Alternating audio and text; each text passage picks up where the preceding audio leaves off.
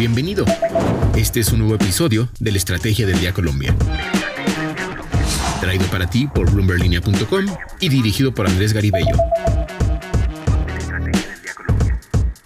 Es lunes, comienzo de esta semana que será decisiva para el futuro del país. El domingo se celebrará la primera vuelta presidencial y lo cierto hoy es que Gustavo Petro lidera todas las encuestas. En este contexto, algunos de los grandes empresarios colombianos han manifestado a sus empleados y proveedores preocupaciones por lo que podría venir. Acá les contamos qué han dicho.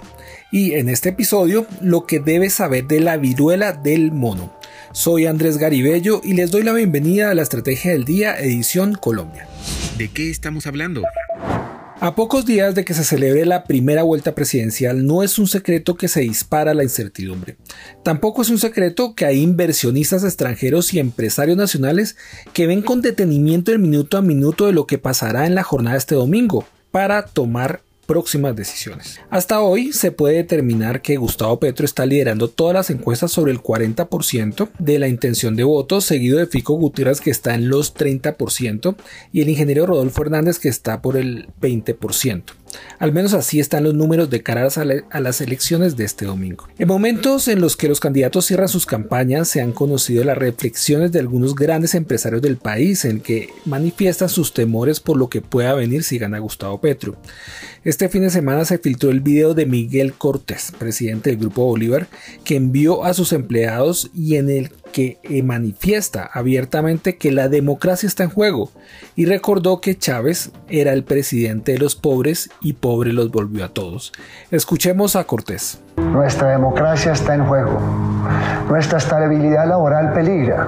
Nuestra libertad de prensa puede desaparecer.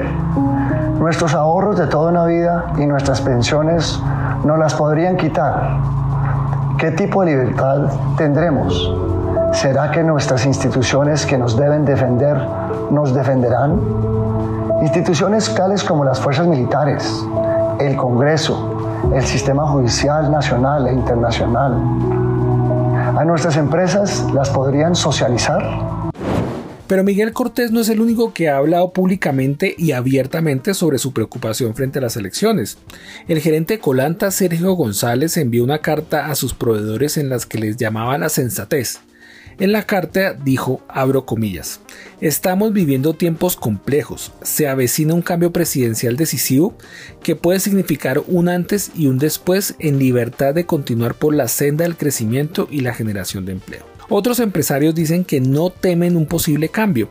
Es el caso de Luis Carlos Sarmiento Gutiérrez, presidente del Grupo Aval, quien le dijo hace unos días a Bloomberg que Colombia siempre ha sido muy racional cuando se trata de elegir presidente. Y hay otros que hacen hasta campaña, como es el caso de Mario Hernández por Fico Gutiérrez. Sin embargo, como lo que sabemos en nuestra reportería diaria con los grandes empresarios de este país, eh, se sabe que están eh, siguiendo paso a paso lo que pasa con las elecciones para ver qué escenarios se enfrentan hacia futuro. Lo que debes saber. Y ahora tres datos que tienen que saber este lunes. El primero, la TRM amanece en 3.989 pesos con 84 centavos. El segundo, la viruela del mono empieza a generar temor en el mundo por su expansión. En este momento hay 12 países con casos confirmados de esta enfermedad. En América Latina hay alertas. En Perú y Argentina están revisando los casos. Al respecto, el presidente Joe Biden dijo hace pocas horas, es una preocupación en el sentido de que si se extendiera tendría consecuencias. Y el tercer dato, ¿cómo es el contagio de la viruela? A diferencia del virus COVID-19 que se propaga por el aire y, estas goticas respiratorias, el contagio de la viruela del mono requiere un contacto mucho más estrecho. Por ejemplo, compartir las sábanas, la ropa, o el cepillo de dientes con una persona infectada supondría un riesgo mayor. En línea con América Latina. Ahora escuchemos a Paola Villar, editora de Bloomberg Línea en Perú, quien nos cuenta qué va a pasar esta semana en América Latina. Hola amigos de América Latina y el mundo que nos escuchan en la Estrategia del Día. Vamos a conversar primero sobre cuál es el panorama del dólar que se podría venir esta semana, considerando que la semana pasada las monedas de América Latina cerraron su mejor semana en este mes de mayo y hubo un respiro además en la sesión del viernes para varias monedas de la región que sin embargo se podrían seguir viendo presionadas por un dólar más fuerte en el corto plazo por la versión al riesgo que ha estado presentándose sobre todo el último mes en eh, los mercados financieros que ha afectado a las acciones, que ha afectado también a las monedas latinoamericanas en, su conjunto, algunas más que otras se han visto afectadas por temas más locales, el caso del peso colombiano que se ha afectado por ejemplo por el tema electoral, pero que también ahora estamos viendo por ejemplo eh, que este lunes justamente el dólar abre a la baja porque se está recuperando un poco el apetito por riesgo en, por parte de ciertos inversores y eso sin duda trae eh, a los inversionistas a apostar por ejemplo por monedas de América Latina.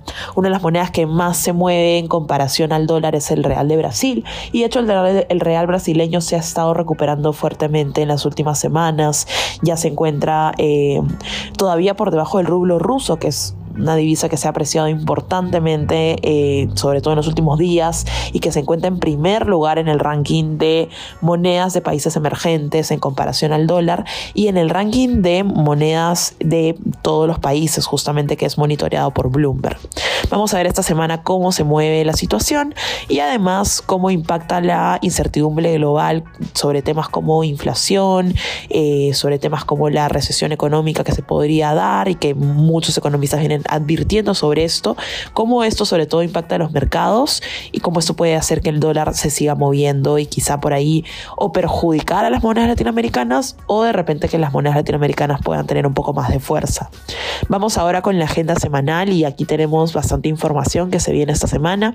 En Brasil se va a publicar la inflación de mediados de mayo que proporcionará perspectivas de lo que podría ser la próxima reunión de política monetaria de junio. Esto es importante considerando el contexto inflacionario que se ve a nivel global. En México también se va a conocer la inflación de mitad de mes y ahí los economistas de Bloomberg Economics, Adriana Dupita y Felipe Hernández, están esperando que se mantenga muy por encima del objetivo, pero que se ralentice con respecto a las dos semanas anteriores. Además, en México también se esperan las cifras de actividad económica mensual y la actividad de la reunión de política monetaria de mayo. Estas son las noticias y la agenda que deben conocer para iniciar bien informados este lunes. Esperamos que tengan una gran semana. Para seguir al tanto de lo que está sucediendo, los invito a que visiten bloomberglinea.com y a seguir nuestras redes sociales. Suscríbase a este podcast y regístrese a nuestra newsletter diaria Línea de Cambio para conocer el cierre de los mercados de las divisas. ¿Dónde la se puede escribir? Pues se mete a la edición de mercados, subsección dólar hoy y allí se eh, puede escribir. Todo esto en www.bloomberlinia.com. Y no olvide que acá está la información independiente que une América Latina. Nos escuchamos mañana. Esta fue la Estrategia del Día Colombia. Dirigido por Andrés Garibello, producido por Arturo Luna y Daniel Hernández. Que tengas buen día.